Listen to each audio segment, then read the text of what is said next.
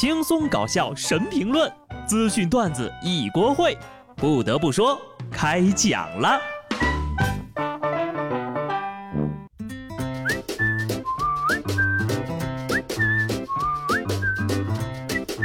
Hello，听众朋友们，大家好，这里是有趣的。不得不说，我是机智的小布。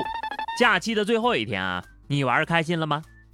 三天放假，两天加班，我以为我已经够惨了，没想到呀，还有更惨的。四月一号，李先生爬长城的时候呀，遇到了一位游客在长城上打开电脑加班。李先生说，当时爬长城到北六楼已经很累了，但是没想到能够遇到。有人在半途加班的，觉得呀都是打工人，挺不容易的。无论你去到什么地方，在老板的眼里都是加班的绝佳地点。这次是悬崖加班，看得出我国的无线网络技术十分的强大，在哪儿都能连得上网。不禁又让我想起了那位结婚当天加班的程序员小哥。我的老板真的是太仁慈了。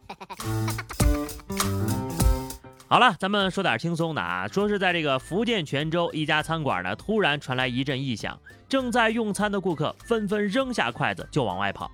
老板解释了，说是有一个店员呢不小心摔跤了啊，大叫了一声。客人们知道真相之后呢，尴尬的又回来继续吃饭。论当代人的警惕性有多高，声音越大越凄惨，大家奔跑的速度就越快。店员还等着被扶一把呢，哎，人怎么就都跑了呢？当一个人开始跑的时候呀，其他人也会跟着一块跑，警惕性高是好事儿。但是你们跑的时候倒是稍微回头看一眼呐。不得不说，相比起不跑，瞎跑呀，很有可能出现踩踏事故，反倒更容易出危险。下面这位呀，倒是有警惕性，不过呢，被小聪明蒙蔽了智商。台州温岭市的裴女士报警，说是被骗子骗走了一万五千块钱，真相让人哭笑不得。不同于其他受骗者的后知后觉，这裴女士呀一早就看穿了骗局，但是出于好奇呢，就想将计就计，看看到底是不是自己判断的骗局。最后果然被骗了。事发那天呢，裴女士看到一个消息，下载某软件有导师一对一指导投资，投入本金越多，收益也就越高。总而言之呢，就是稳赚不赔。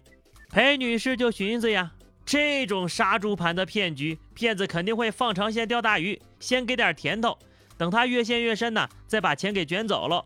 我早就看穿了他们的套路了，就是看看他们耍什么花招，肯定不会上当。在骗子的指导下，裴女士在这个软件里投了越来越多的钱，她就暗暗盘算啊，哎呀，他应该还没有这么快收网，那就再投一笔吧。反正赚的也是骗子的钱，结果转了一万块钱之后，对方反悔了，要想拿回本金，还需要再投入三万块。裴女士顿时乱了阵脚，马上报警求助。一句话总结啊，自以为是想骗骗子的钱，结果还是被骗子给骗了。现代人的错觉，我早就看穿了你的套路了。看看这有钱人消遣的方式都和一般人不一样。一般人呢，也就是看看电影、吃吃美食，偶尔给游戏氪个金。有些有钱人呢，明知道是骗局，还要给骗子投点钱，就为了证明自己是个王者。知道是骗局又有什么用呢？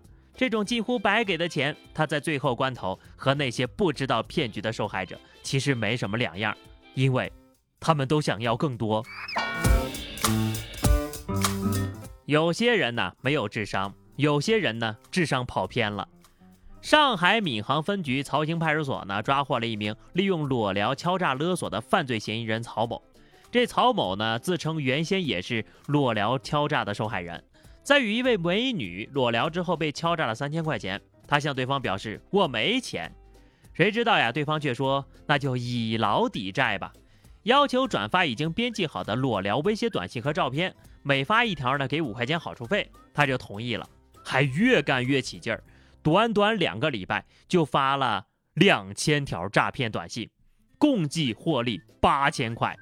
不仅如此呢，他还找了两个朋友一块帮忙发，把这当成了一条生财之道。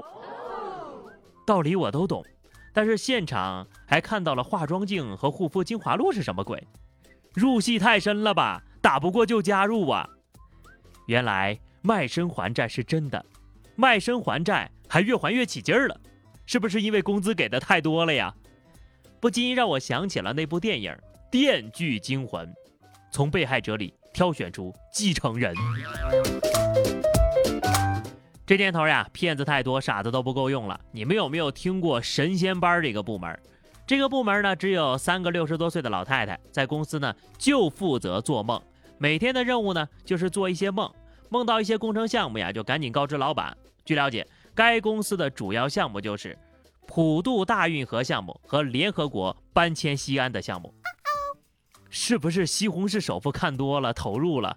好家伙，就这几个人会的英文单词儿。估计一个手呀都能数过来，还能梦到联合国迁西安，也是太难为老人家了呀。下次如果还有这样的工作呢，请让我来承担吧。做白日梦，我最在行了。奉劝各位一句啊，千万不要做骗子，会遭报应的。广东河源一棵八百岁的老榕树分枝突然倾倒，断落的树枝呢砸到了一名算命的老人，脚被砸伤了。老人的广告牌上写着：“铁嘴说破人生凶吉。”算命先生表示：“我早就知道有此一劫了，我还知道啊，如果躲过了此劫，后面会有更大的劫难。所以古树倒下的时候，我只是闭上了眼，一点都没动。呵呵，天机不可泄露，这次呀是一个小小的警告。你说说，是不是因为你太能编了？老榕树活了八百多岁，没有见过这么不靠谱的。”实在忍不了了，下面这事儿吧，谁听了都忍不了。上海的庞女士买了三杯奶茶啊，外卖的啊，装奶茶的提袋没有封口，结果呢，每一杯都喝出了一根牙签儿。庞女士讨要个说法，商家却表示，上述情况呀，当天不止一起，店内监控显示是另一个外送平台的骑手投放的，店家也是受害者呀。总结啊。店家和 A 平台的骑手发生了矛盾，A 平台的骑手呢，为了报复店家，在 B 平台骑手配送的奶茶店里放了牙签儿。这是什么逻辑？商家跟骑手起了冲突，给顾客喝的东西里放牙签儿，这顾客也是倒了血霉了呀！而且你根本不知道这牙签在放进去之前经历过什么。要是他每根牙签都剔了牙之后再放里面，哎，更恐怖的是，万一珍珠堵住了。顾客一口猛吸，没个十年脑血栓呢，还真干不出这种事儿。不得不说，今天和别人起冲突，就敢往人家喝的东西里面放牙签儿，那么我们完全有理由相信，这个人后面再和别人起更大的冲突，搞不好呀会往里面放针，甚至是下毒。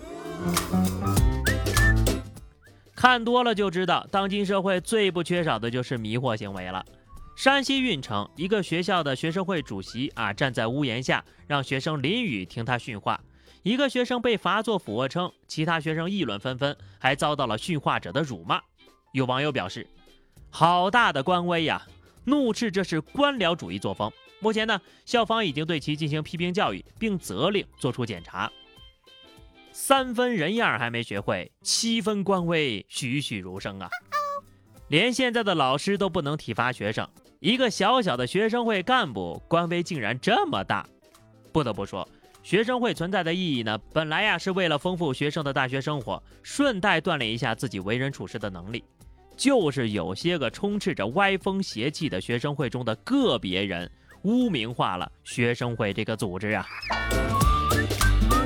好的，朋友们，那么以上就是本期节目的全部内容了。关注微信公众号 DJ 小布或者加 QQ 群二零六五三二七九二零六五三二七九，来和小布聊聊人生吧。下期不得不说，我们不见不散，拜拜。